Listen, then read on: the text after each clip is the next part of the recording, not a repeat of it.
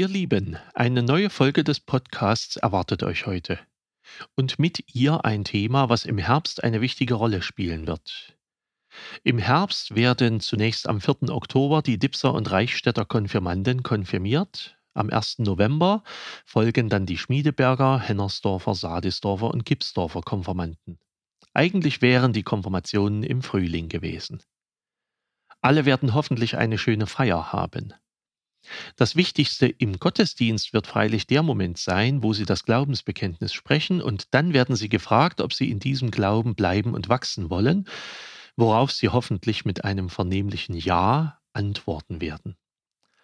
Um das Glaubensbekenntnis geht es heute. Sich zu etwas zu bekennen heißt eigentlich nur zu sagen, wozu man steht. Ich habe zum Beispiel einen Konformanten, der zeigt nahezu täglich, dass er zu Dynamo Dresden steht. Er zeigt es mit der Kleidung, mit der Sprache, mit der Farbenwahl und der Wahl seiner Hobbysportart vermutlich auch. Er spielt gerne Fußball. Wozu er steht, das sieht man also, und da ist so richtig Herzblut dabei.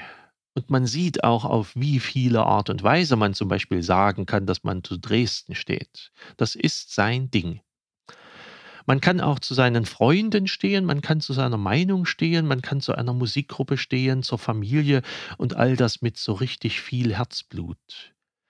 Dass man zu Jesus Christus steht, sich zu ihm bekennt, das kann man auch sehr vielfältig ausdrücken.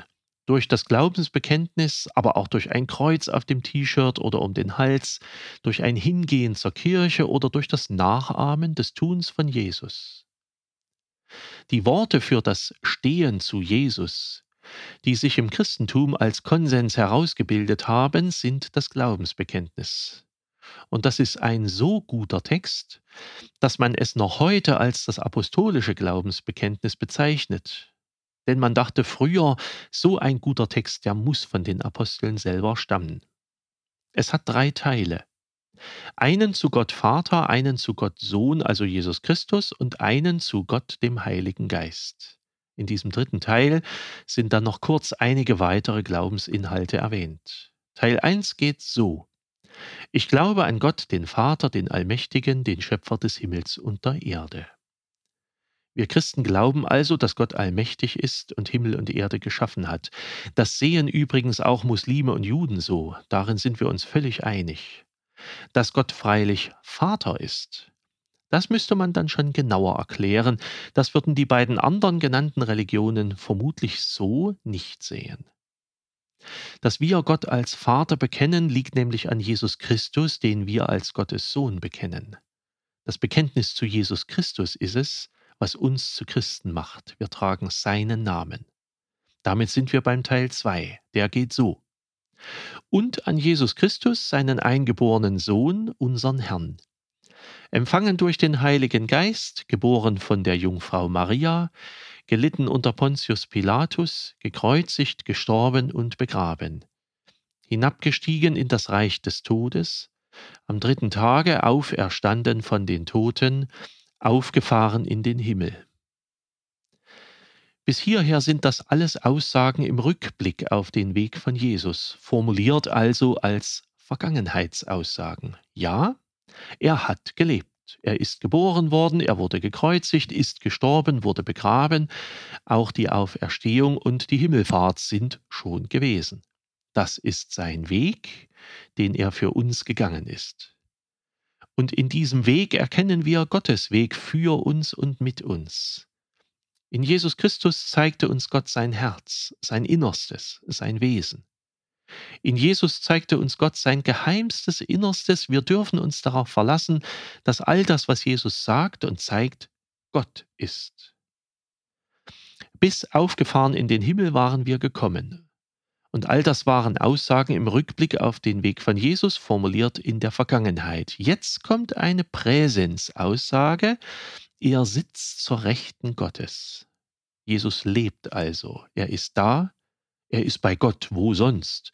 Aber nicht teilnahmslos irgendwo in der Ferne, sondern überall da, wo Gott ist.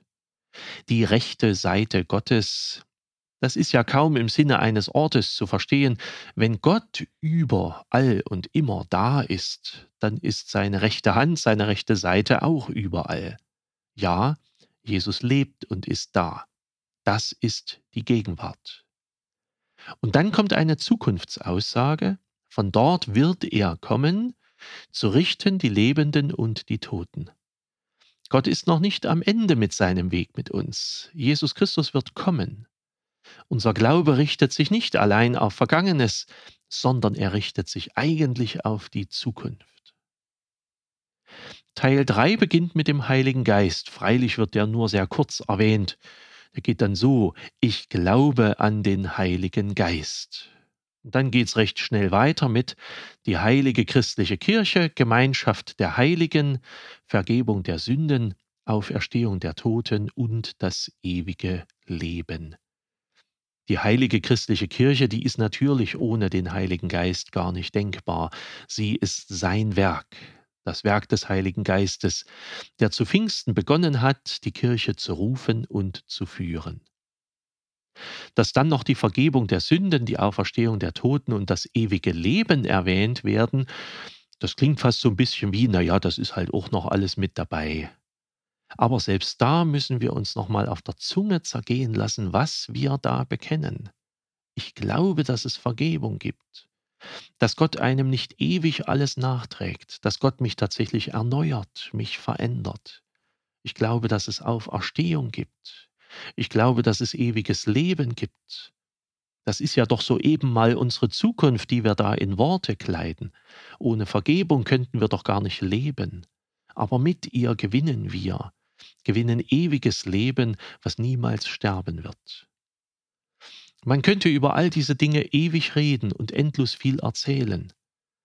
Das heute in dieser Kürze alles mal zu streifen, gehört sich fast gar nicht, und trotzdem machen wir das jeden Sonntag so, wenn wir das Glaubensbekenntnis im Gottesdienst sprechen und so sagen, dass wir uns zu unserem dreieinigen Gott, Vater, Sohn und Heiliger Geist untrennbar bekennen, dass wir zu ihm stehen. Und ich freue mich über jeden Menschen, der den Mut hat, das zu sagen. Ich stehe zu Gott. Das ist was ganz, ganz Mutiges und was ganz Großartiges. Gott möge die Konformanten dieses Herbstes segnen und uns alle auch.